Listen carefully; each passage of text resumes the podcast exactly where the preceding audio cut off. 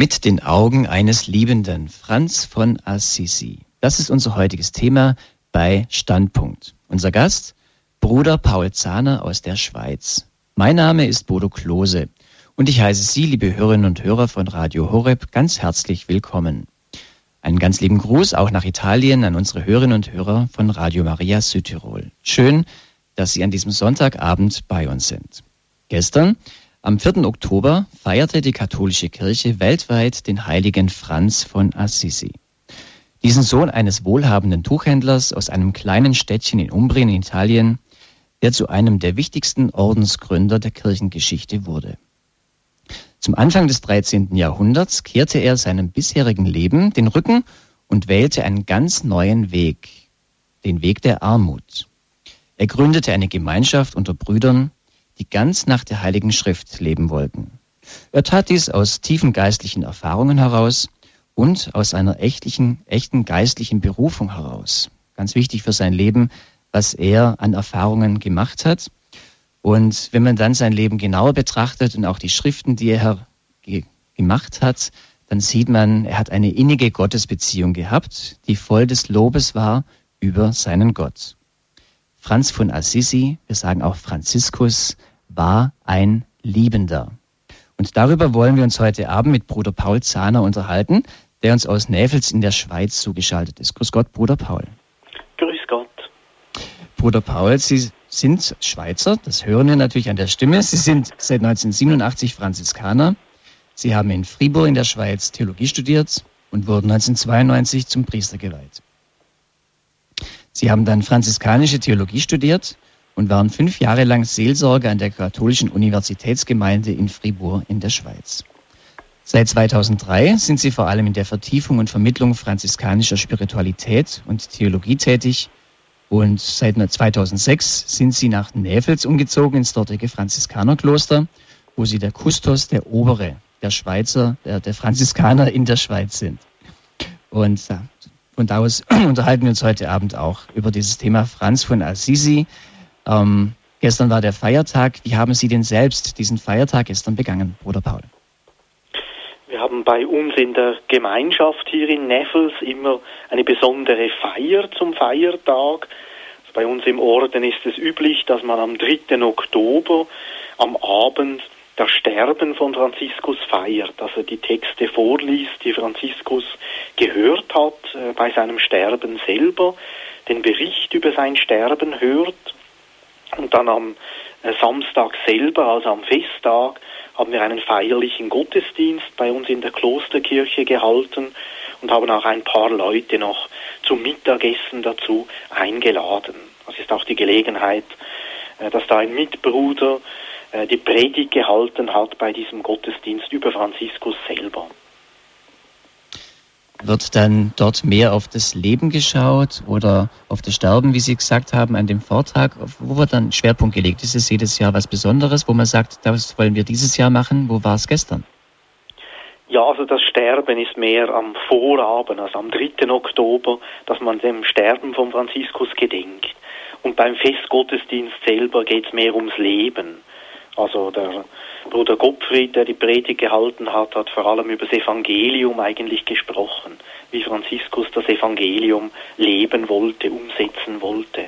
Mhm. Und wenn Franziskus geschrieben hat, hat er ganz viel aus der Heiligen Schrift zitiert. Wenn man seine Briefe liest, ganz viele sind Zitate, wörtliche Zitate aus der Heiligen Schrift und er ist dem Evangelium ganz nahe gewesen.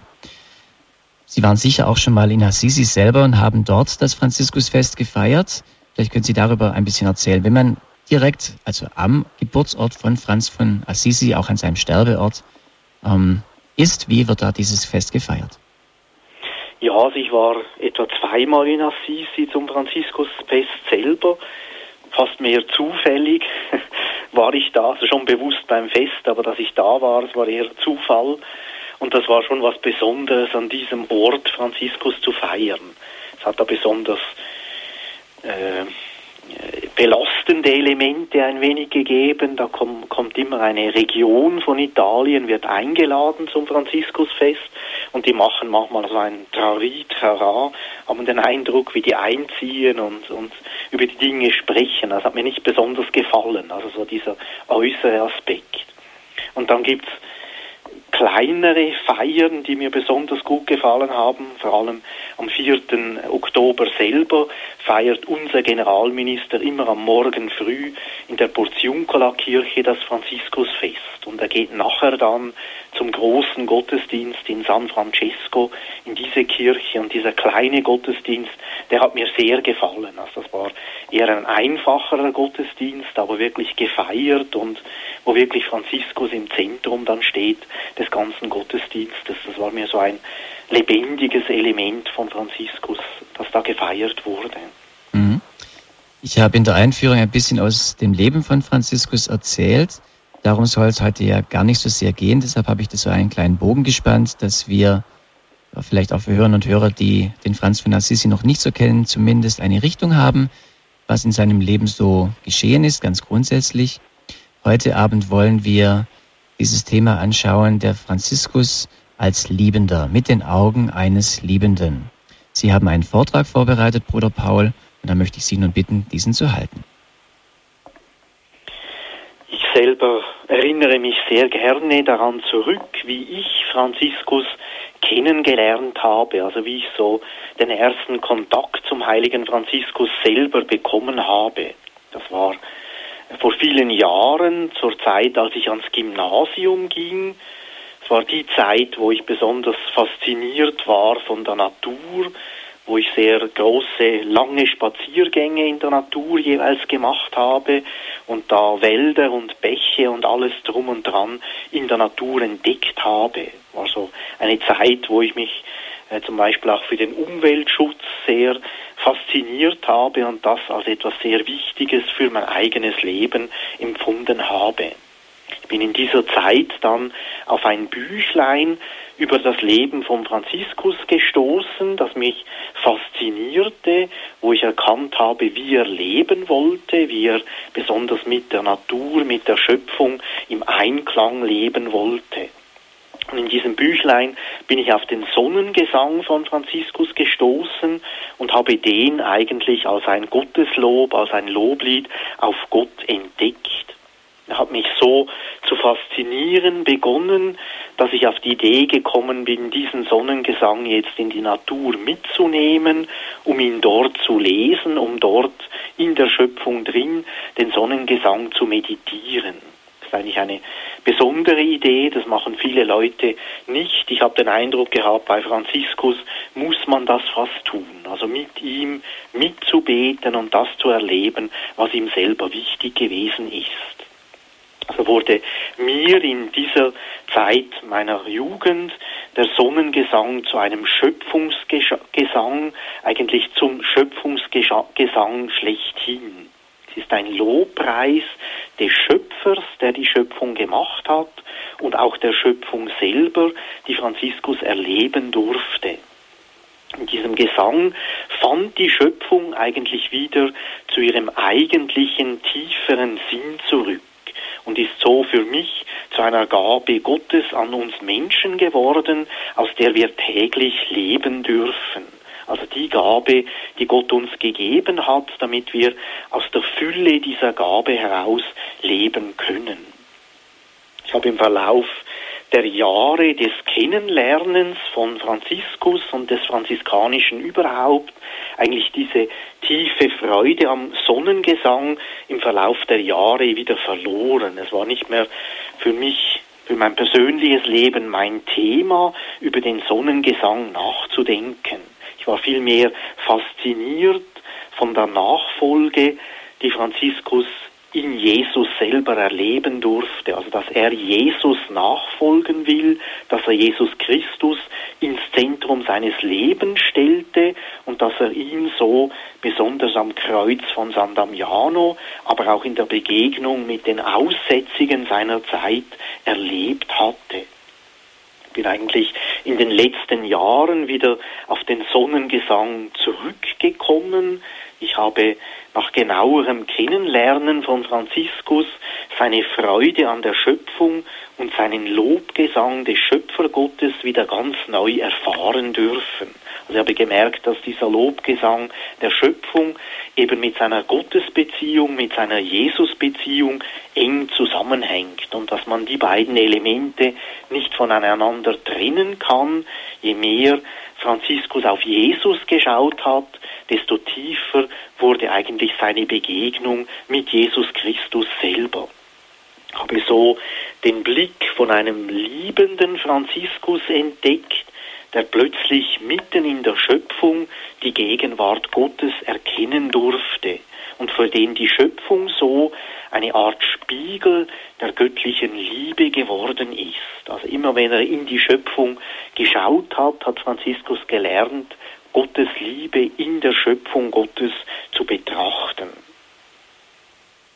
Die Quellen zum Leben von Franziskus, die von dieser Betrachtung berichten und besonders von seiner besonderen Liebe zur Natur, sind eigentlich breit bei ihm. Man kann verschiedene Gebete, verschiedene Texte dazu anschauen.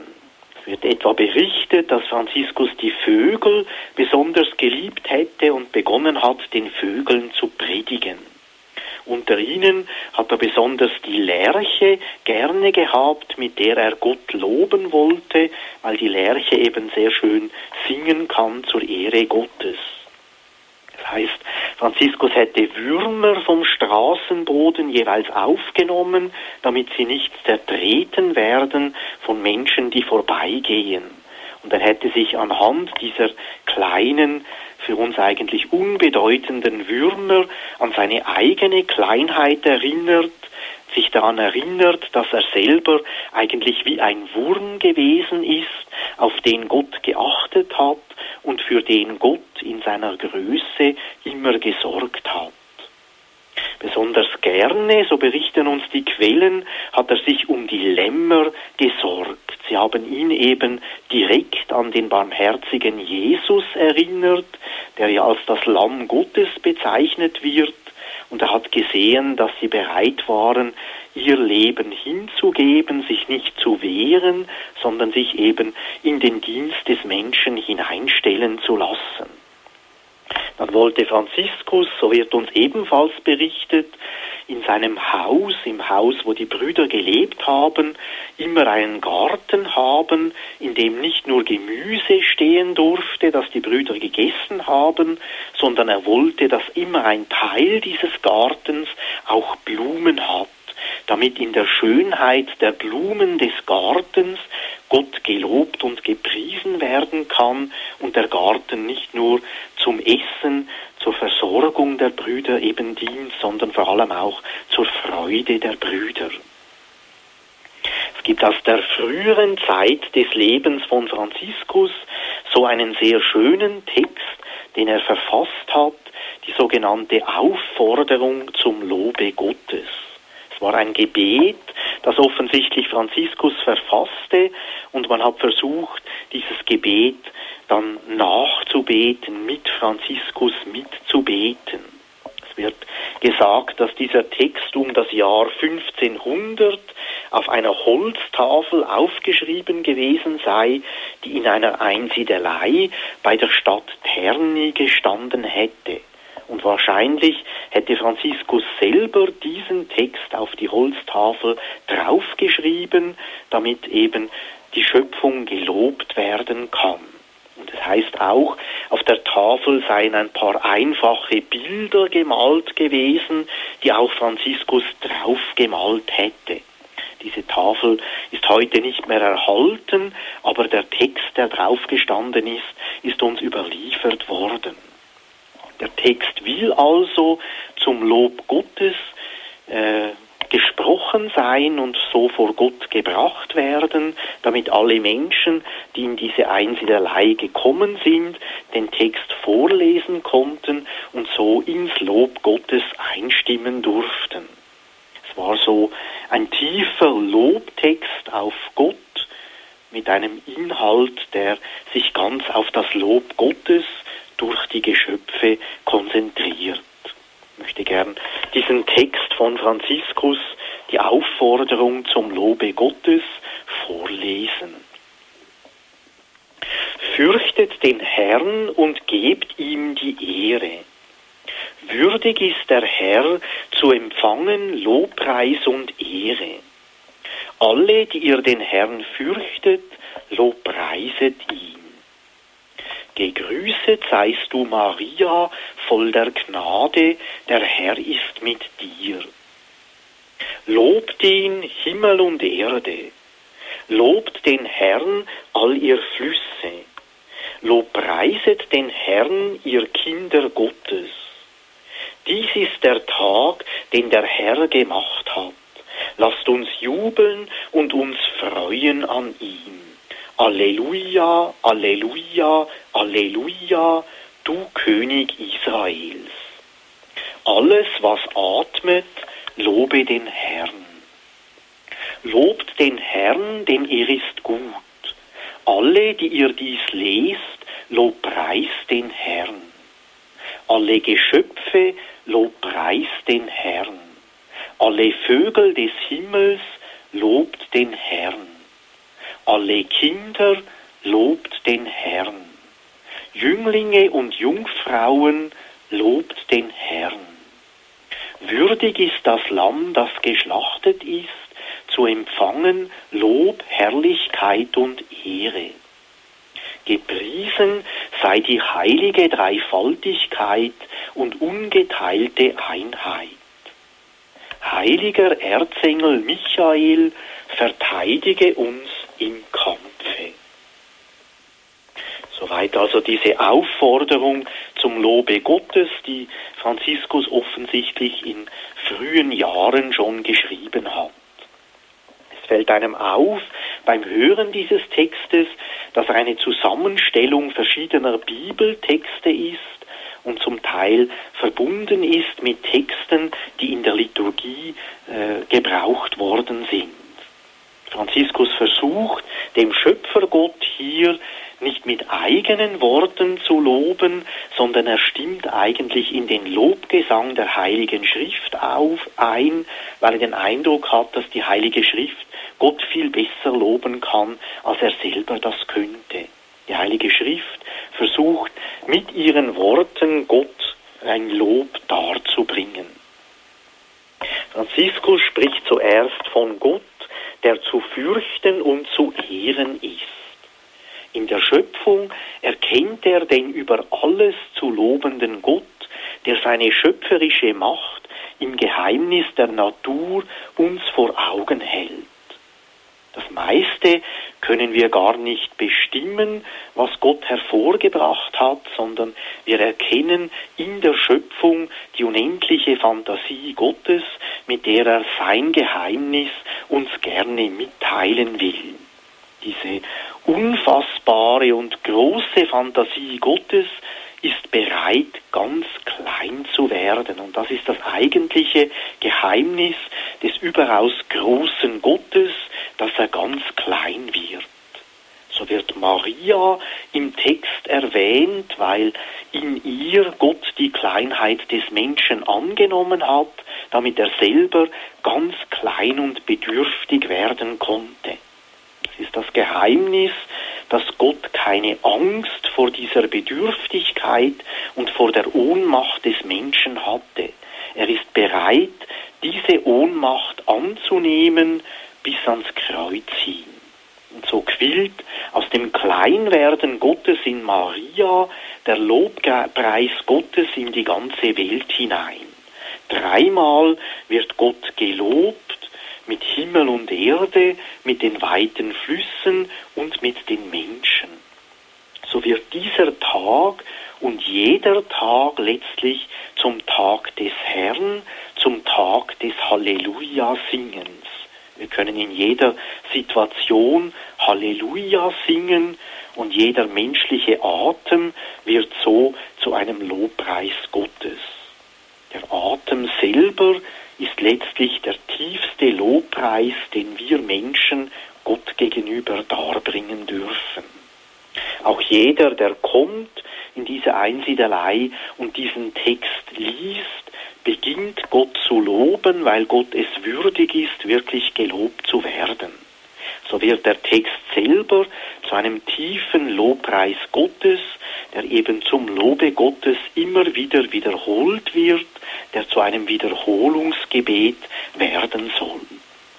Schließlich werden auch alle Geschöpfe genannt, die letztlich als ihren tiefsten Seinsgrund eben das Lob Gottes haben. Die Geschöpfe sind geschaffen, um Gott zu loben und zu preisen. Dabei werden zuerst und, und als einzige Tiere, also werden zuerst die einzigen Tiere genannt, die Franziskus hier nennt, und das sind die Vögel des Himmels. Also für ihn sind sie besonders wichtig, weil er sie eben besonders liebt in seinem Leben. Mit ihnen werden dann die Kinder genannt, alle Jünglinge und Jungfrauen. Sie alle richten sich auf das Lamm Gottes hin aus, auf Jesus Christus, auf die uns geschenkte Weisheit, denn ihr gehören schließlich Lob, Herrlichkeit und Ehre. Schließlich wird noch das Zentrum genannt, die göttliche Dreieinigkeit selber, aus der die ganze Schöpfung gewachsen ist und auf die hin die ganze Schöpfung eigentlich lebt. Franziskus erfährt so in der Schöpfung die liebende Gegenwart des Dreieinen Gottes, der sich ihm und allen Menschen schenken möchte. Das ist das tiefste Geheimnis des Dreieinen Gottes. Er will sich uns geben, damit wir seine Größe erfahren und erleben dürfen. Das Gebet schließt letztendlich mit der gottesdienstlichen Bitte an den Erzengel Michael, an den Helfer in allen Nöten, der uns Menschen verteidigen und beschützen soll. Offensichtlich ist diese Aufforderung zum Lobe Gottes ein Gebet, das letztlich aus dem inneren Beten von Franziskus selber herausgewachsen ist und das die Worte der Heiligen Schrift zum Lobe Gottes aufnimmt. Mit diesem Gebet, mit diesem Meditationstext soll der Mensch und soll die ganze Schöpfung zum Lobe Gottes aufgerufen werden. Für Franziskus ist das eigentlich der tiefste Sinn des Menschen überhaupt, dass er immer wieder und immer neu Gott lobt und preist. Es ist letztlich diese Freude an Gott, die der tiefste Sinn eigentlich unseres menschlichen Lebens ist. Allerdings kennt Franziskus in seinem Leben auch die Dunkelheit. Seltsamerweise ist, darauf möchte ich jetzt etwas zugehen, der Sonnengesang für ihn selber nicht nur ein Gesang, der die größte Lebensfreude seines Lebens ausdrückt, sondern ist eigentlich ein Text, der aus dem Auftauchen aus tiefster Dunkelheit heraus abgefasst worden ist. Das ist ein Lied, das gerade die Dunkelheit auch als Element des Zeugnisses für Gott erkennt und das letztlich aus einem tiefen innerlichen Gottvertrauen heraus formuliert wird, wie Franziskus das erfahren hat. Also nicht nur ein Freudengesang, sondern eine Freude, die aus dem Leid hervorgegangen ist. So berichten uns die Quellen äh, jetzt bezüglich des Sonnengesanges, dass Franziskus ihn um 1224 oder eher noch 1225 in San Damiano verfasst hat. Es war also ein Gebet und das ist sehr wichtig, das zu wissen, das nach seiner Stigmatisierung erst verfasst worden ist. Die Stigmatisierung bedeutet, dass Franziskus in seinem Leib, an Händen und Füßen, in seiner Seite die Wundmale Jesu bekommen hat. Und das hat zur Folge gehabt, dass er immer wieder größere Schmerzen an Händen und Füßen hatte und dass er nach der Stigmatisierung eigentlich zwei Jahre lang bis zu seinem Tod mit diesen äußerlichen körperlichen Schmerzen leben musste. Stigmatisierung bedeutet aber auf der anderen Seite her auch, dass er die unfassbare Nähe zu Jesus Christus selber erleben durfte. Gerade in der Stigmatisierung hat sich ihm Jesus Christus nahe gezeigt und ihn immer wieder innerlich gestärkt und ermutigt. Die Quellen berichten uns denn auch von einer schweren Anfechtung, die Franziskus beim Konvent in San Damiano erlebte, als er einige Zeit im Jahr 1225 dort gelebt hat. Es wird uns berichtet, dass Franziskus immer schwerere Probleme mit seinen Augen bekommen hätte und dass er zunehmend blind geworden sei.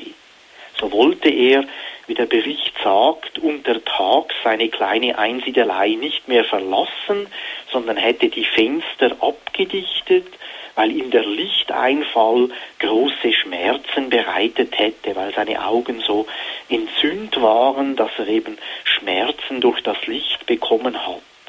So lebte er wegen seiner Augenprobleme meistens immer mehr im Dunkeln als im Licht des Sonnentages. Ebenso berichten uns die Quellen, dass in seinem Häuschen, in seiner Einsiedelei, wo er gelebt hat, eine große Zahl von Mäusen gelebt hätten.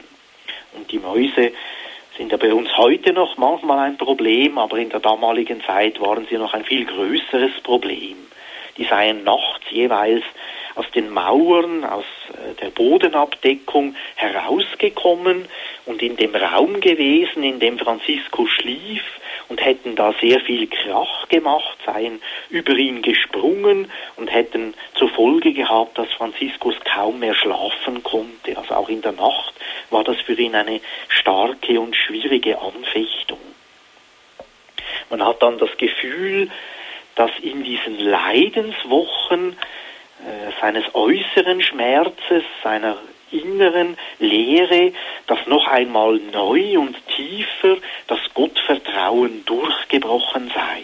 Er hätte gemerkt, dass das Leiden dieser Wochen eben nicht ein Leiden ist, das fern von Gott ist, sondern letztlich ein Leiden mit Jesus Christus ist, dass er mit dem Kreuz Christi in tiefer Verbindung sei. Und diese Verbindung ihm dann geholfen, eben das Leiden annehmen zu können und sogar in dieser Situation die Nähe Gottes erfahren zu dürfen. Man hat den Eindruck, dass sich so die Nebel seines, seiner Situation gelichtet haben und dass Franziskus in diesen Wochen auf eine besondere Art und Weise Gottes Licht und Gottes Nähe erfahren konnte. Er war also neu offen für das, was Gott ihm geben wollte und sein Dunkel wurde sozusagen von der Sonne Gottes selber erhellt. Und gerade in dieser neuen Offenheit auf Gott hin hat er den Sonnengesang verfasst, der eben zeigt, dass er plötzlich in eine tiefe Durchsicht durch diese Welt hindurch zu Gott hingekommen ist. Er hat plötzlich in, den, in der Schöpfung, in den Gegenständen der Schöpfung Gottes Gegenwart wieder ganz neu erfahren dürfen. Er hat plötzlich in den Gegenständen der Welt wie in einem Spiegel die Nähe Gottes erfahren können. Aus dieser schwierigen persönlichen Situation heraus erlebte so Franziskus das göttliche Licht und auch die göttliche Nähe wieder ganz neu. Und sein Erleben wurde zu einem großen, umfassenden Lobgesang auf die Schöpfung und auf den Schöpfer. Wir wollen jetzt gerne diesen Lobgesang, diesen Sonnengesang des heiligen Franziskus hören und ich werde dann anschließend zum Inhalt dieses Sonnengesanges einige Erklärungen geben.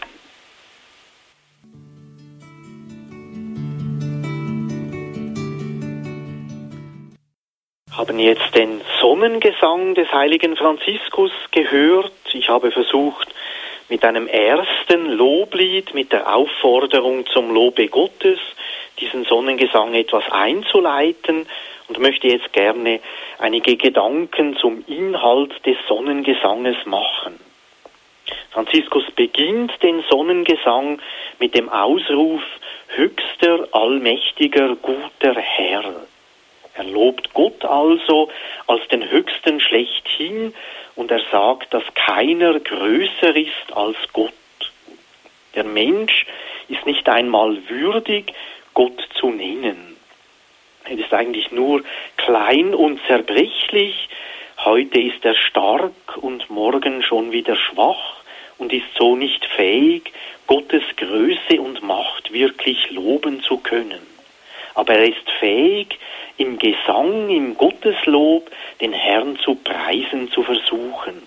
Wirklich das Lob Gottes in die Mitte seines Lebens zu nehmen, auch wenn er als Mensch oftmals schwach ist. So bekommt im Lobpreis der Geschöpfe der Mensch eigentlich Anteil an Gott. Der leuchtende Bruder Sonne ist ein Sinnbild des Höchsten. Der Mensch kann diesen Höchsten in den verschiedenen Geschöpfen der Schöpfung als Bild Gottes erkennen und alle Teile der Schöpfung sind eigentlich als Bilder Gottes geschaffen und sind so für uns als Menschen Betrachtungsgegenstände, die wir anschauen können und in denen wir die Nähe Gottes als die Nähe des Schöpfers dieser Elemente erkennen können. So preist Franziskus dann Gott besonders im Mond und in den Sternen. Er preist da Gottes Schönheit, er erkennt die tiefere Schönheit Gottes im Mond und in den Sternen. Sie sind eine Art Spiegel Gottes, in denen sich die tiefere Schönheit Gottes wie eben in einem Spiegel zeigen kann. Je tiefer wir in diesen Spiegel der göttlichen Gegenwart hineinschauen, desto tiefer werden wir ergriffen von der Liebe des Schöpfergottes, der diese Spiegel ja für uns Menschen geschaffen hat. Dann werden Bruder Wind, Bruder Feuer und Mutter Erde von Franziskus gelobt und gepriesen. Er erkennt ebenfalls in ihnen die Sinnbilder des Schöpfungsgottes. Bruder Feuer, so sagt er, ist schön, fröhlich, kraftvoll und stark. Währenddem Schwester Wasser nützlich, demütig, kostbar und keusch ist. Er versucht also den einzelnen Elementen, Feuer und Wasser, verschiedene Sinnbilder, Symbole beizugeben, damit wir den tieferen Sinn dieser Geschöpfe erkennen können. Schließlich zeigt sich die Stärke Gottes im Feuer und seine Demut im Wasser. Gott ist also der Starke wie ein Feuer und gleichzeitig der Demütige wie das Wasser, das sich hingibt und das verfließen kann. So werden für Franziskus alle Elemente der Welt letztlich zu wertvollen Bildern für das tiefere Geheimnis des Schöpfergottes, der ja selber die Geschöpfe hervorgebracht hat. Er versucht so einige für ihn aus verschiedenen Gründen wesentliche Geschöpfe herauszunehmen, um in diesen wichtigen Geschöpfen die ganze Welt darstellen zu können und Gott für sie loben zu können. Er hat also diesen ersten Teil des Sonnengesanges verfasst, bis hin eben zur Mutter Erde, die uns erhält und lenkt. Und das war für ihn am Anfang der ganze Sonnengesang. Das heißt, längere Zeit nach dem Verfassen dieses Hauptteils des Sonnengesangs hätte Franziskus gehört, dass der Bischof und der Bürgermeister von Assisi miteinander im Streit liegen würden. Das war damals schon so, vor allem in den Konflikten, äh, die immer da gewesen sind, auch zwischen Kirche und den staatlichen Organen, dass es Streitigkeiten zwischen einem Bischof und einem Bürgermeister geben konnten.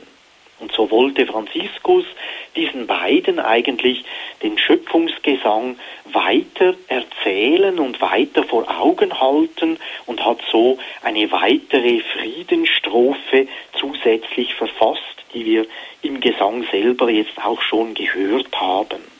Es heißt, er hätte zwei Brüder ausgesandt, damit sie diese Strophe zuerst dem Bischof vorsingen würden und dann dem Bürgermeister vorsingen würden. Der Text der Strophe ist der folgende.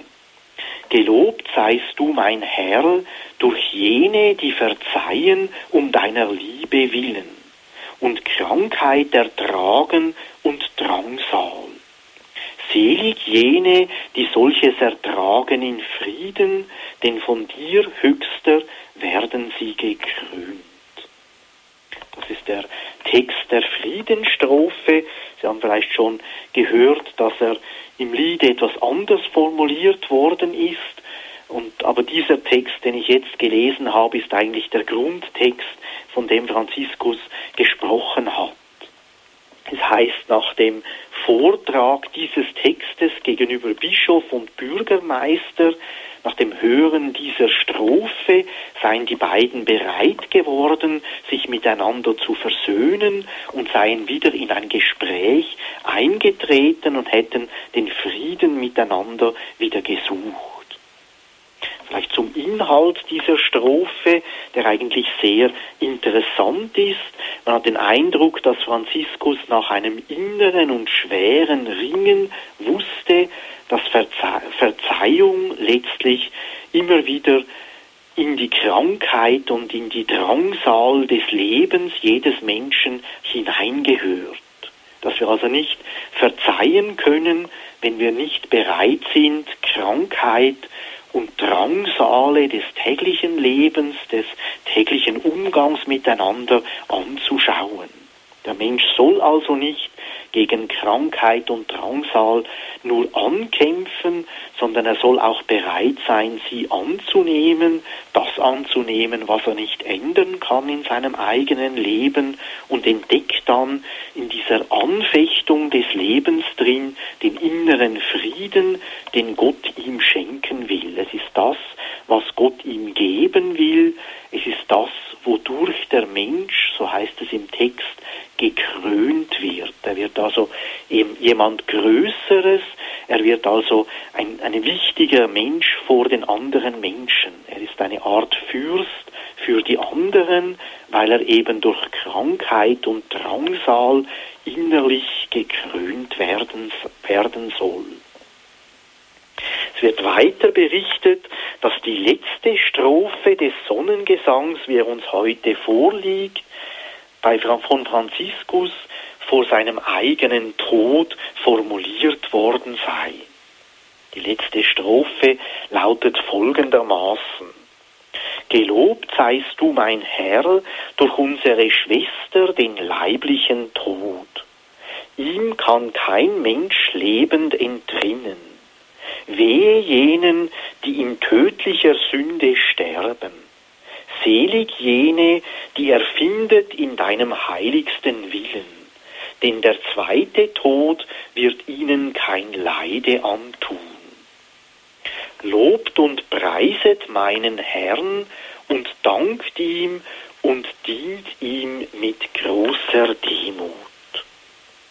Das ist die Todesstrophe des Sonnengesanges. Franziskus hat also vor seinem eigenen Tode gelernt, die Furcht gegenüber dem Tod fallen zu lassen und sogar den Tod als Schwestertod zu bezeichnen, die ihm nahe ist, die ihn umarmen will wie eine gute Schwester, um sein Leben zum Ende führen zu können. Die Drohung eines Lebens, die uns vor Augen liegt in tödlicher Sünde, kann so enden und es gibt dann keinen zweiten Tod mehr. Das ist die Drohung, dass unser Tod wirklich der tiefere Tod ist, weil wir uns Gott nicht mehr öffnen können. Das Leben endet so in Gottes heiligstem Willen, in seinem ewigen Leben. So vollendet diese Todesschlussstrophe, die Franziskus vor dem eigenen Tod noch verfasst habe, das Gotteslob mit dem Dienst an den Menschen, die jetzt in großer Demut bedient werden sollen. Das ist also dieser Gott in Demut, der uns Menschen zur tieferen Demut des Lebens führen soll, der von Franziskus hier in das Zentrum seines Sonnengesangs hineingenommen wird. Dadurch wird der Anfang des Sonnengesanges mit dem Schluss sozusagen verbunden. Am Anfang wird Gott als der Höchste und Allmächtige angerufen und am Schluss soll dem Menschen, soll Gott durch den Menschen in großer Demut gedient werden. Es ist diese Größe, die unendlich ist, mit der kleinen Demut des Menschen, die Franziskus hier darstellen will. Es haben so einige Forscher herausgefunden, etwa der Kapuziner Leonard Lehmann, dass der Sonnengesang letztlich eben ein Lob ist auf das Wirken Gottes in wichtigen Teilen der Schöpfung. Also ein Lobpreis auf das umfassende Geheimnis Jesu. Jesus selber ist ja der höchste und allmächtige Gott, Gott der Schöpfer, der dann in der Menschwerdung und besonders in seinem Tod am Kreuze in großer Demut lebt. Indem er den Menschen so zur Demut führt, kann er seinen Weg mit dem Menschen mitgehen und ihn so zum höchsten Gott zurückführen. Jesus ist so der Demütige und der Allmächtige, der sich in der Schöpfung und in seiner Erlösungstat uns Menschen zeigen will. Und das ist die christliche Grunderfahrung, die Franziskus in seinem Leben immer wieder machen durfte und in die er immer wieder tiefer hineingewachsen ist.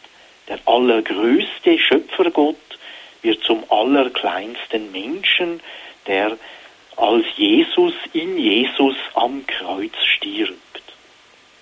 Der Sonnengesang zeigt uns so auf eine kaum fassbare Weise gleichzeitig die Größe Gottes und die Demut Gottes. Sie bildet sich sozusagen in der Schöpfung ab, in der die Größe der Schöpfung, die wir kaum zu fassen vermögen, auch mit ihrer Kleinheit verbunden ist und uns so im kleinen Spiegel die unendliche Größe des Schöpfergottes vor Augen hält. Franziskus lobt also in seinem Sonnengesang, in seinem Gesang, den er gegen Ende seines Lebens verfasst hat, den allmächtigen und den ohnmächtig gewordenen Gott und erkennt so den alles umfassenden Schöpfer aller Dinge im größten und im kleinsten. So ist der Sonnengesang für uns in der franziskanischen Familie, aber auch in der ganzen Kirche bis heute eigentlich ein immer verbreiteteres Loblied auf den Schöpfergott geworden. Es sind immer wieder verschiedene Fassungen des Sonnengesangs formuliert worden und viele Menschen singen auf die eine oder andere Art und Weise mit Franziskus den Sonnengesang als ein großes Schöpfungslied.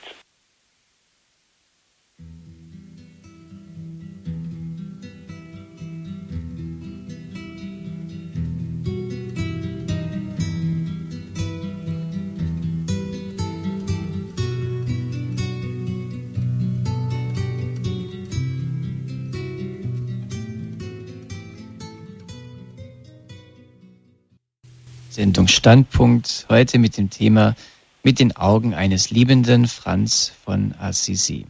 Vielen Dank, Bruder Paul Zahner, für Ihren Vortrag zu diesem Thema. Und bewegend war für mich jetzt auch nochmal zum, auch im Hinblick auf den Titel Mit den Augen eines Liebenden zu hören, dass Franz von Assisi gerade diesen Sonnengesang geschrieben hat, als er schon sehr große Augenprobleme hatte, fast erblindet war und dann nochmal dieses Bild der Sonne, des Mondes, der Sterne, des Wassers, des Windes herabruft als seine Geschwister in der Schöpfung. Das ist ganz stark. Man müsste eigentlich sagen, mit den Augen eines Liebenden, die in dem Moment vielleicht sogar geschlossen sind, mit dem Mund eines Liebenden. Also ein, ein sehr starkes Lob der Schöpfung. Ich habe nochmal auch mir die Texte ein bisschen zu Gemüte geführt. Das, also so richtig das ausgedrückt, ich liebe dich, ich bete dich an, das habe ich nicht gefunden bei Franziskus, weil wäre das zu vermessen gewesen in seiner demütigen Haltung. Er sagt immer, lobet Gott, ich lobe Gott. Ähm, dieses Wort Liebe wird ausgedrückt als etwas, was Gott ausmacht, aber er selber drückt es jetzt nicht aus. Wie würden Sie das beschreiben? Ja, also man kann sagen, dass er nicht das Gefühl hat, dass seine Liebe so wichtig ist. Also er will sozusagen von seiner, sagen wir mal, von seiner Selbstliebe wegkommen, um wirklich die Liebe Gottes ins Zentrum zu nehmen. Und das ist ja auf dem geistlichen Weg eines Menschen eigentlich ein sehr wichtiger Schritt, dass ich nicht auf mich selber schaue, auf meine Verletzungen, auf meine Probleme, sondern versuche eben meinen Blick ganz auf Gott zu werfen und sozusagen die Liebe Gottes ganz ins Zentrum meines Lebens hineinzunehmen. Und dann werden sogar in dem Sinn die blinden Augen oder die fast blinden Augen von Franziskus innerlich geöffnet und er erkennt in seiner Blindheit sozusagen die Nähe der göttlichen Liebe, die sich mir, die sich den Menschen schenken will. Und der Lobpreis Gottes wird dann zum Loblied, das wirklich Gott ins Zentrum hineinnimmt, ins Zentrum meines Lobens. Der Lobpreis Gottes, auch das Lied, was wir als zweites gehört haben, ist ein Text von Franz von Assisi, eben, das heißt auch Lobpreis Gottes, wo er ihn wirklich besingt. Du bist die Minne, du bist die Liebe, du bist die Geduld, du bist die Schönheit, all dieses wunderbare Bilder. Und auch danke, dass Sie mir es nochmals erklärt haben. Auch er kommt von sich selber weg, mehr und mehr auf Gott hin. Auch diese Demut, auch die Schöpfung als seine Geschwister zu betrachten. Wir kennen ja aus dem, aus, aus dem Schöpfungsbericht diese, diese Stelle, dass wir als Menschen die Krone der Schöpfung sind und die Erde uns untertan machen sollen, dass wir also als Verwalter eingesetzt sind. So lesen wir es bei Franziskus nicht. Er sieht uns, er sieht sich eher als der Bruder all dieser Geschöpfe. Ja, ich denke, da habe ich jetzt gar nichts dazu gesagt, aber diese Begrifflichkeit von Bruder und Schwester ist bei ihm ganz zentral. Also er erfährt sich als Mitgeschöpf mit allen anderen Geschöpfen. Aber das ist für ihn schon das Höchste, also ein Mitgeschöpf, das sozusagen selber merkt, ich bin ein Geschöpf. Und die anderen Geschöpfe merken das nicht, aber ich bin so in brüderlicher, schwesterlicher Gemeinschaft mit allen Geschöpfen und merke, dass meine Aufgabe sozusagen der Lobpreis Gottes ist. Und diesen Lobpreis Gottes will er den Geschöpfen weitergeben. Er will ihnen zeigen, dass sie Gott ja schon loben in ihrem Dasein. Und das ist für Franziskus dann der Sinn des Menschseins auch, darauf hinzuweisen und, und das bewusst in seinen Lobpreis aufzunehmen. Mhm. Er sieht sich als Bruder dieser Geschöpfe. Manchmal ist es ein bisschen verwirrend. Man sagt Brudersonne oder Schwestersonne.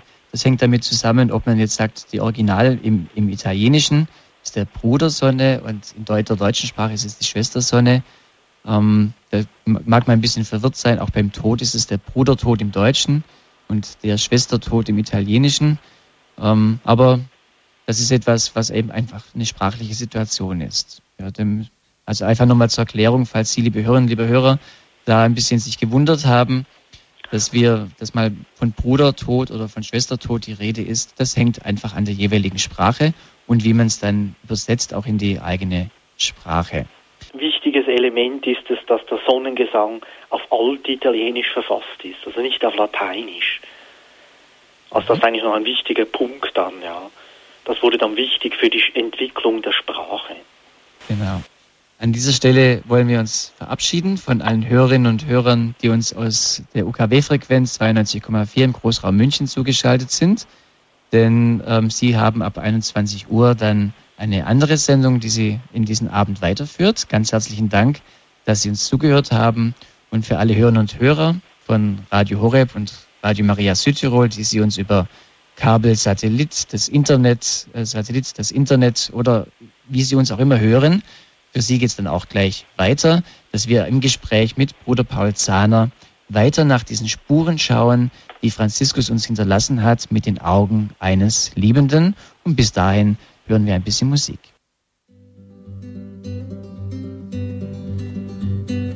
Bruder Francesco, eil nicht vorüber, eile doch nicht so, warte doch lieber. Sie hören Radio Horeb, die Sendung Standpunkt. Mein Name ist Bodo Klose und ich bin im Gespräch mit Bruder Paul Zahner aus der Schweiz. Er ist der Kustos der Gemeinschaft der Franziskaner in der Schweiz im Ort Näfels. Und er hat uns darüber erzählt, wie er den Franziskus sieht, den Franz von Assisi, als einen Liebenden. Mit den Augen eines Liebenden, eines Lobenden würde ich noch dazu sagen, Franz von Assisi, Bruder Paul, also mich hat es sehr bewegt, auch dieses, dieses Zitat oder äh, das Sie gesagt haben, der tiefste Sinn des Menschen ist es, Gott zu loben. Die Freude an Gott ist der tiefste Sinn des menschlichen Lebens. Jetzt könnte man sagen, ja, 13. Jahrhundert, das, äh, obwohl da war, ging ja auch, war ja auch schon sehr viel los, aber kann man das heute auch noch so sagen? Ist der tiefste Sinn des Menschen das Lob Gottes in dieser hektischen Welt von heute. Würden Sie das trotzdem noch sagen? Also ich würde das auf jeden Fall sagen, ja. Also es braucht irgendwo eine tiefere Sicht auch in das Menschsein hinein, in die Schöpfung hinein, die Franziskus ja auch nur über die Jahre hinweg bekommen hat. Also diese tiefere Sicht so zu entdecken und zu entwickeln, dafür braucht es eigentlich sehr viel. Aber wenn man sie entdeckt, wenn man entdeckt, dass wir als Geschöpfe Gottes leben, von Gott herkommen und auf Gott hinkommen, dann genügt es eigentlich im Gotteslob zu leben. Bei Franziskus ist das besonders im Leben der heiligen Clara dann deutlich geworden, die sich ja ganz von der Welt zurückgezogen hat und eigentlich nur im Gotteslob gelebt hat. Also für sie war das Gotteslob das Zentrum und Franziskus hat das als eine wertvolle Berufung des Menschen auch erkennen können. Aber es ist natürlich nicht das, wo sehr viele Menschen Ja dazu sagen werden, dass das so ist, sondern es ist eher etwas, womit wir zu ringen haben, würde ich sagen, um das wirklich entdecken zu können auch. Mhm. Sie haben in Ihrem Vortrag auch über den Atem gesprochen, als ein Momentum des Lobpreises, dass der Lob, der Atem eigentlich mit dem Lob Gottes auch beginnt. Das muss ja schon sehr verinnerlicht sein. Können Sie da einen Tipp geben, wie man mit dem Atem Gott loben kann? Wie kann man sich das praktisch vorstellen? Üben Sie das als Franziskaner ein? Ist es etwas, was man auch nachvollziehen kann oder nachüben kann?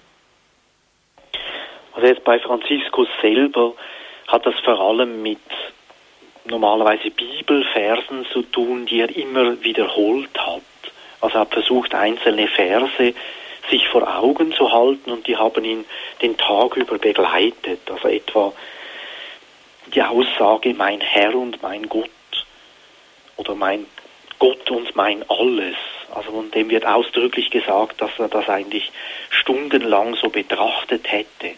Und das ist in dem Sinn eine, eine wertvolle Betrachtungsart, von einem Bibelvers her weiter zu gehen oder in die Tiefe zu gehen in der heutigen Zeit ist das eher von der orthodoxen Tradition her beliebt geworden, dieses Atemgebet, dass ich mit dem Atem ein kurzes Gebet verbinde und so dann in die tiefere Begegnung mit Gott hineinkommen kann. Also mir scheint es etwas Wichtiges zu sein, auch mit dem Atem das Gebet zu verbinden, versuchen. Aber es ist nicht ganz einfach. Da brauche ich, glaube ich, viel Übung dafür. Mhm. Also so wie dieses Jesusgebet, wo man beim Einatmen sagt, Herr Jesus Christus und beim Ausatmen erbarme dich meiner. Aber das wäre also eine Möglichkeit, wo man beten kann und man betet immer wieder dasselbe. Bei Franziskus, so habe ich es jetzt auch ein bisschen verstanden, er hat dann verschiedene Zitate gehabt, also bei diesem Lob Gottes ähm, ist, wenn man das täglich also spricht, da geht es ja, das ist nicht, nicht nur ein Wort, ein Satz, sondern dann schon mehrere, die einen da begleiten, auch über einen Tag. Und denke, wenn man das übt, einübt, dann wird es einem auch viel präsenter sein. Wir haben einen ersten Anruf, eine erste Anruferin, Frau Strupp aus Freiburg. Grüß Gott, ja, Frau Strupp. Guten Abend. Ich habe erst mal eine Bitte, könnten Sie etwas lauter, lauter sprechen? Ich bin nämlich schwerhörig. Ich kann Sie nur ahnen. Ich weiß nur, dass Sie dran sind. Es ist folgendes, ich bin äh, Leiterin einer Seniorengruppe hier in Freiburg und habe gerade ausgerechnet diese Woche eine Meditation zum Sonnengesang angesetzt.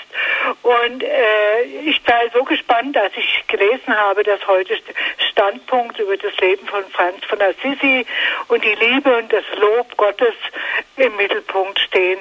Und ich muss sagen, für mich war es ganz wichtig, dass, uns, dass ich unseren Menschen, unseren Mitmenschen, unseren älteren Menschen auch, die oft im Pessimismus und in Lethargie und äh, ich sage es mal ganz brutal jammern, hängen bleiben, dass ich denen vermitteln möchte, dass sie doch die Natur und die Schöpfung wirklich sehen mit lebendem Auge und einfach ja, loben und das Lob weiter verbreiten, dass es wie eine Kette wird nach draußen. Das ist so mein Ziel für den Nachmittag. Ja, vielen Dank, Frau Strupp. Ganz herzlichen Dank. Verstehen Sie mich jetzt besser? Ja, ein bisschen. Schön, dass Sie diese Erfahrung haben. Pater, äh, Bruder Paul, wollen Sie was drauf sagen? Ja. Ja, also ich finde das sehr schön, ja. Also der Versuch, das Lob Gottes so als Zentrum weiterzugeben. Also nicht zu versuchen, äh, über die Menschen oder über irgendwen zu jammern, sondern zu erkennen, dass das Lob Gottes das wirkliche Zentrum sein kann. Ja. Und dass das eigentlich die Botschaft jetzt von Franziskus oder auch von vielen anderen Heiligen ist. Also da, erfüllt es einem ja mit Freude und es ist ja so, wenn die Freude da mal da ist, dann geht das Lob auch leichter von den Lippen, aber ich muss die Freude erstmal zulassen. Genau, vielleicht hilft der Sonnengesang dazu. Genau, das hoffe ich auch. Ja. Vielen Dank. Bitte. Vielen Dank, Frau Strupp. Alles Gute nach Freiburg. Ja, die Freude zulassen. Wir haben gehört, dass der Sonnengesang auch entstanden ist in einer Zeit des Leidens, wie kann man, wenn man in einer schweren Situation ist, wie kann man dann, Bruder Paul, diese Freude doch wieder irgendwie neu zulassen? Wenn man, denke ich, weiß, dass Franziskus diesen Text geschrieben hat in einer Leidenssituation, vielleicht kann man dann einfach schon diesen Sonnengesang mitbeten. Aber vielleicht können Sie da noch mehr Tipps geben. Wie kann man in einer Leitsituation Trost erfahren, gerade auch durch einen solchen Lobpreis? Ja, ich denke, bei Franziskus war es irgendwo so das Geheimnis in diesen Situationen, dass er sich mit dem Leiden Christi in Verbindung bringen konnte. Also, dass er das Kreuz Jesu nicht einfach nur als etwas Dunkles erkannt hat, das ihn bedroht und bedrängt hat, sondern dass er erkannt hat, dass es einen Weg mit dem Kreuz geben kann und durch das Kreuz hindurch eben zum Leben der Auferstehung, zum Leben in Fülle. Und das hat er versucht, im Gekreuzigten so diese Freude auch zu entdecken, die Freude des neuen Lebens. Vielleicht das schönste Bild bei Franziskus dafür ist das Kreuz von San Damiano, das er ja lange Zeit betrachtet und meditiert hat dass es nicht der leidende Jesus, der da nur dargestellt wird, sondern der verherrlichte Jesus. Also im Kreuz hat er diese Aspekte des Verherrlichtseins Jesu erkannt und hat versucht dann im eigenen Kreuz das auch finden zu können. Aber es mag ein Trost sein, dass er sehr lange dafür gebraucht hat. Also es ging nicht von einem Tag auf den anderen. Das war ein wochenlanges Ringen, das er da gehabt hat vor der Stigmatisierung und dann wieder in dieser Dunkelheit in San Damiano ebenfalls. Also es braucht Zeit, es braucht auch Geduld mit sich selber und es braucht die Geduld Gottes mit mir, die Franziskus erkannt hat. Sie hören die Sendung Standpunkt mit den Augen eines Liebenden. Heute beschäftigen wir uns mit Franz von Assisi, der gestern seinen großen Feiertag hatte und wir wollen diesen Feiertag noch ein bisschen nachklingen lassen mit dieser Sendung. Unser Gast ist Bruder Paul Zahner. Ich habe selber auch schon mal äh, einen Besuch gemacht in Assisi, war schon insgesamt dreimal dort und äh, so vieles von dem, was wir gerade besprechen, leuchtet in mir jetzt wieder auf oder ähm, kommt äh, so innerlich zum, ja, wie soll ich sagen, Funkeln und ich freue mich drüber und vielleicht geht es Ihnen ja auch so. Unsere nächste Hörerin ist die Frau Margarete aus Staufen. Grüß Gott. Grüß Gott. Bin auch Tertiarin des heiligen Franziskus und heiße Theresia. Schon mit 14 Jahren bin ich dazu gestoßen. Der heilige Franziskus wurde einmal mit dem Papst in einem Gespräch aufgefordert, die Kirche wiederherzustellen. Was würde wohl heute der heilige Franziskus unserer jetzigen katholischen Kirche sagen, die da und dort nicht im Abrückeln ist, aber in einer großen Not ist? Was würde er wohl heute sagen? Gute Frage, Bruder Paul. Also ich würde spontan sagen, dass Franziskus dann von der Armut sprechen würde. Also dass die Armut der Kirche eigentlich ein Wesenselement der Kirche ist. Dass wir nicht als Kirche einen möglichst breiten Erfolg unter den Menschen haben sollen, sondern wir sollen so in Armut leben, dass wir die Armut Jesu teilen in der Kirche. Also dass wir irgendwo wissen, dass wir wertvolle Dinge von Gott geschenkt bekommen haben, aber die haben wir in einem Korb von Armut drin. Und Gott schenkt uns dann das, was wir gerade brauchen, aber er schenkt uns nicht den großen Erfolg, sondern er schenkt uns eigentlich nur die Nähe zum armen Jesus selber. Und da habe ich den Eindruck, dass das wohl für die Kirche auch das Wichtigste wäre, mit Freude sozusagen aus der Armut heraus zu leben. Aber ich weiß das selber, dass das nicht immer so leicht ist, das zu tun. Können Sie das selber auch so sehen? Anfangen. Und auch jetzt in den Seelsorgeeinheiten, das ist, das ist ein ganz, ganz, ganz schwieriges Kapitel da und dort. Mhm. Ja, ganz herzlichen Dank für diesen Anruf. Wunderbar. Einen schönen Abend noch für Sie. Danke. Wir haben eine weitere Hörerin, die Frau Pluschke aus Coburg. Grüß Gott. Grüß Gott, guten Abend.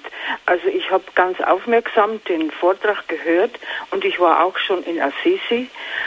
Und ich muss sagen, ich habe sehr lange gebraucht, bis ich zu dieser Anschauung kommen konnte, wie es Franziskus uns übermittelt und also wenn man forscht, wie er gelebt hat und wie er sich eingebracht hat, dann muss ich, war ich immer wie vor einem Rätsel gestanden. Ich habe gedacht, das kann doch nicht sein, dass ein Mensch sich so äh, ein, hineindenken kann.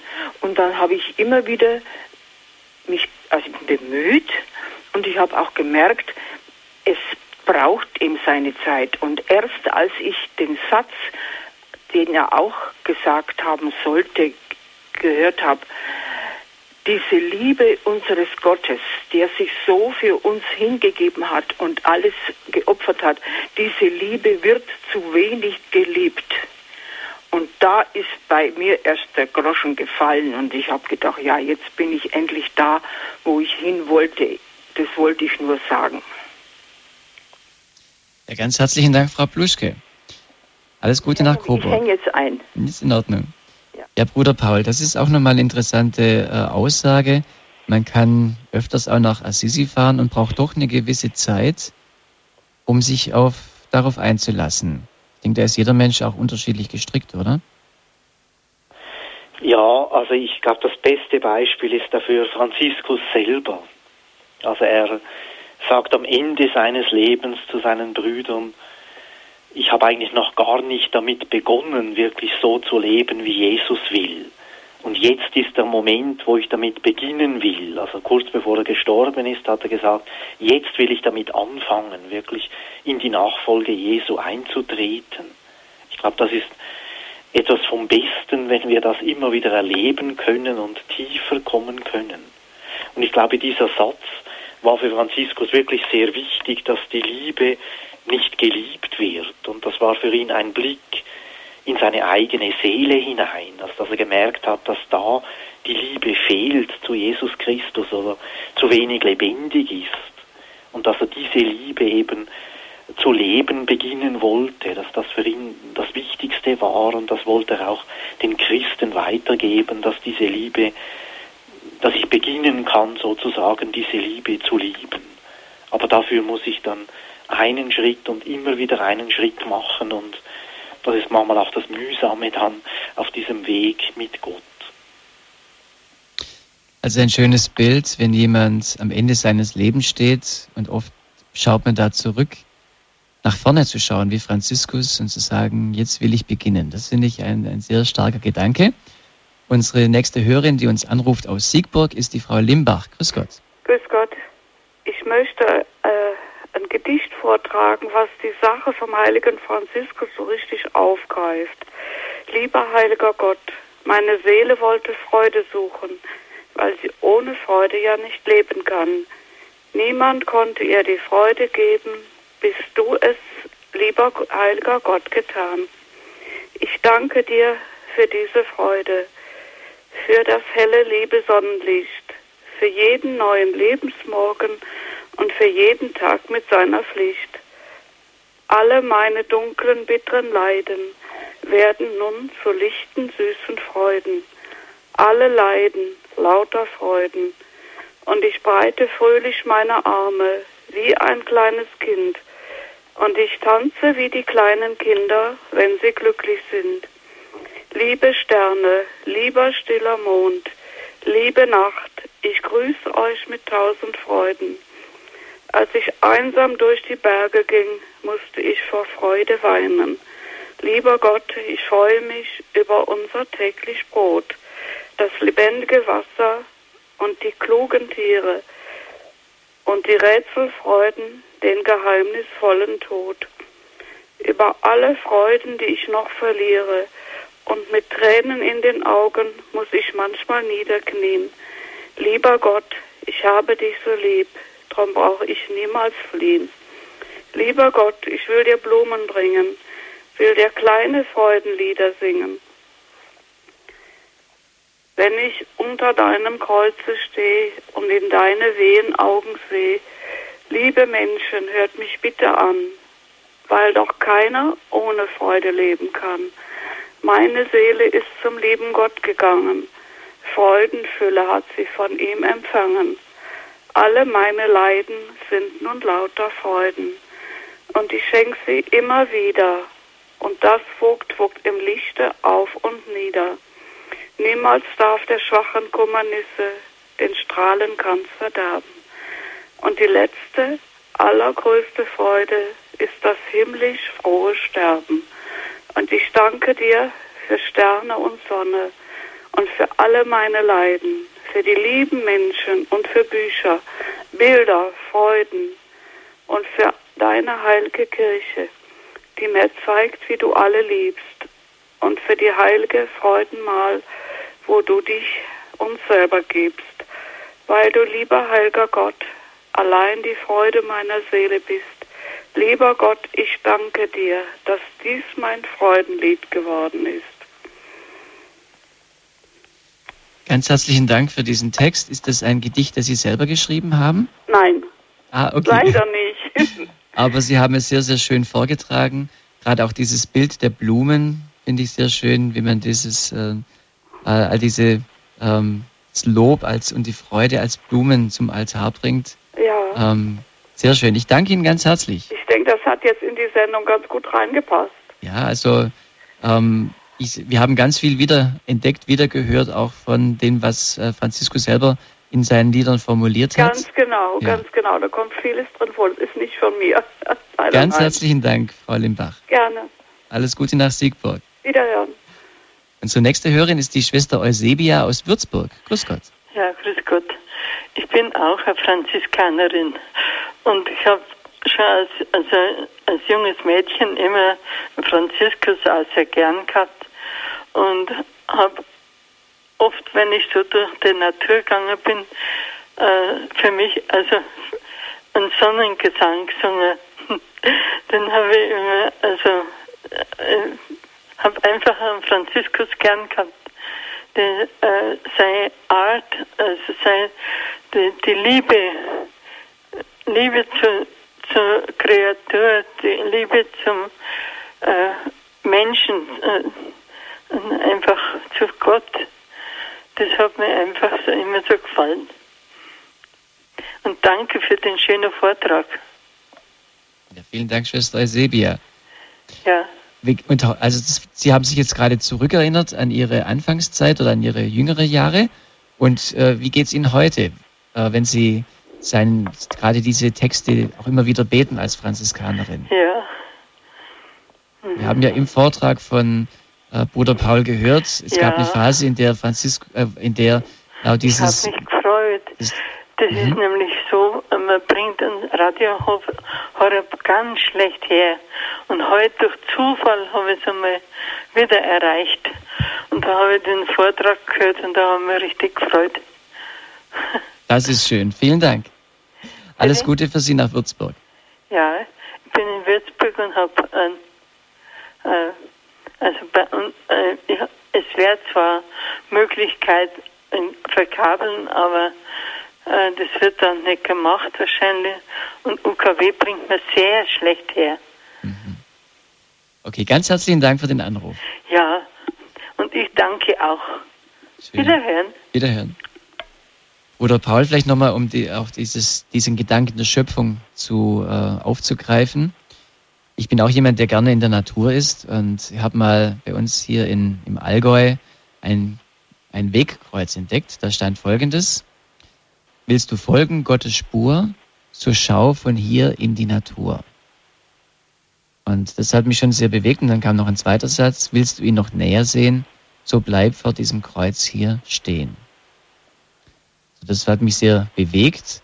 Ist denn die Schöpfung, wenn man, wenn man rausgeht in die Natur, kann man denn, äh, ja, also ich persönlich würde sagen, man kann nicht, aber kann man denn dann noch sagen, ja, das ist nicht die Schöpfung, das ist nicht eine geniale Idee, äh, die uns Gott da vor, vor Augen stellt? Ja, ich denke, dass man das schon kann.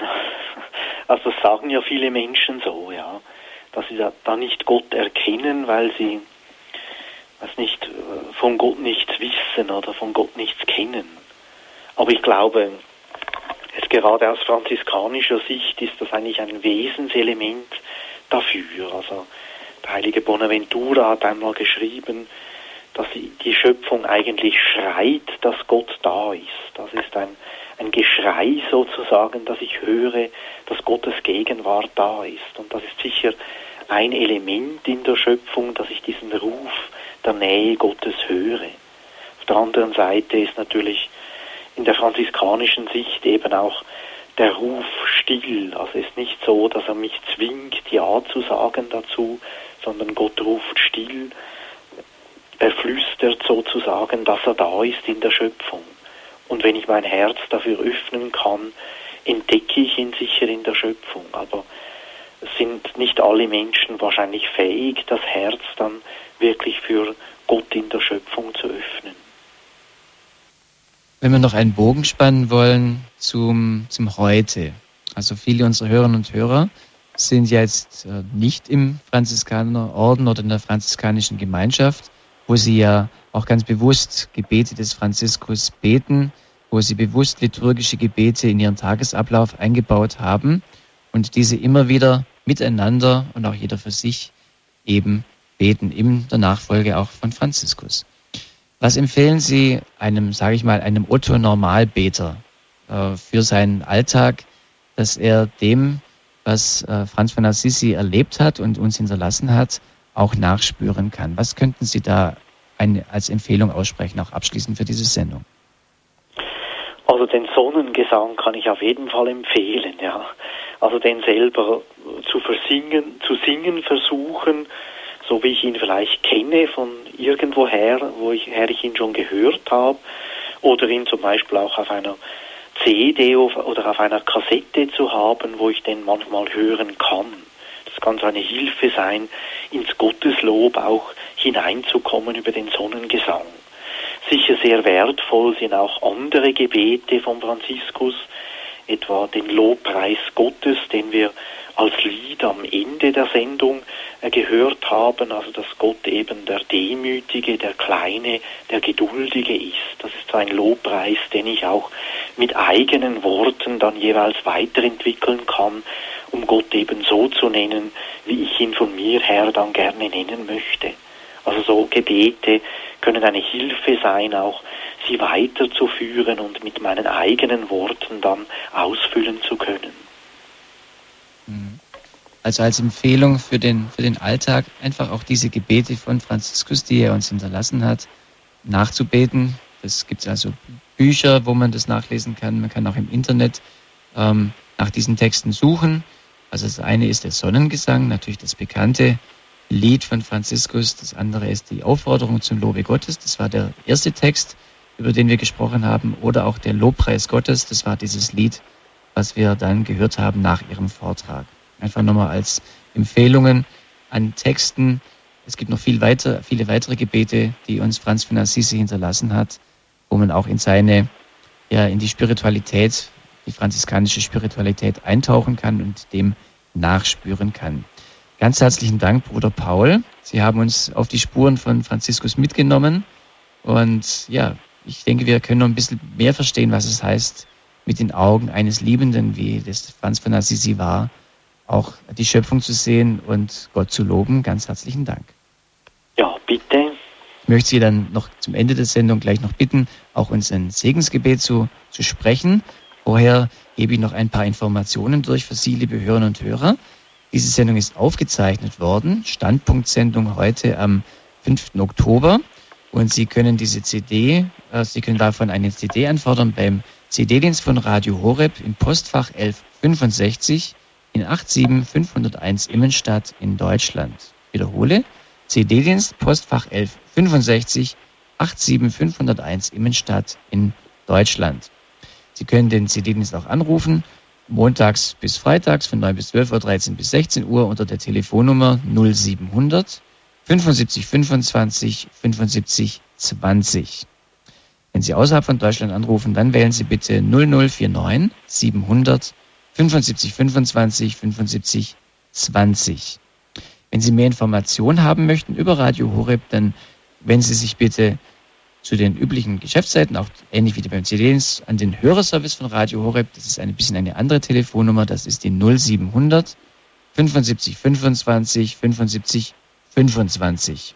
Außerhalb von Deutschland 0049 700 75 25 75 25 können auch gerne im Internet nachschauen unter www.horeb.org. Dort finden Sie auch nach ein paar Tagen diese Sendung als Podcast abrufbar, wenn Sie sie noch einmal anhören möchten. Wenn Sie noch einmal oder in nächster Zukunft Bruder Paul Zahner wiederhören möchten, das können Sie gerne machen. Am 30. Oktober, da wird er nämlich über franziskanische Spiritualität sprechen, über Johannes Duns Scotus Wissen und Weisheit. Am 30. Oktober, 14 Uhr in Spiritualität, nachmittags, ja, 14 Uhr mit Bruder Paul Zahner. Und ähm, nächsten Sonntag auf Lebenshilfe möchte ich Sie auch noch darauf hinweisen.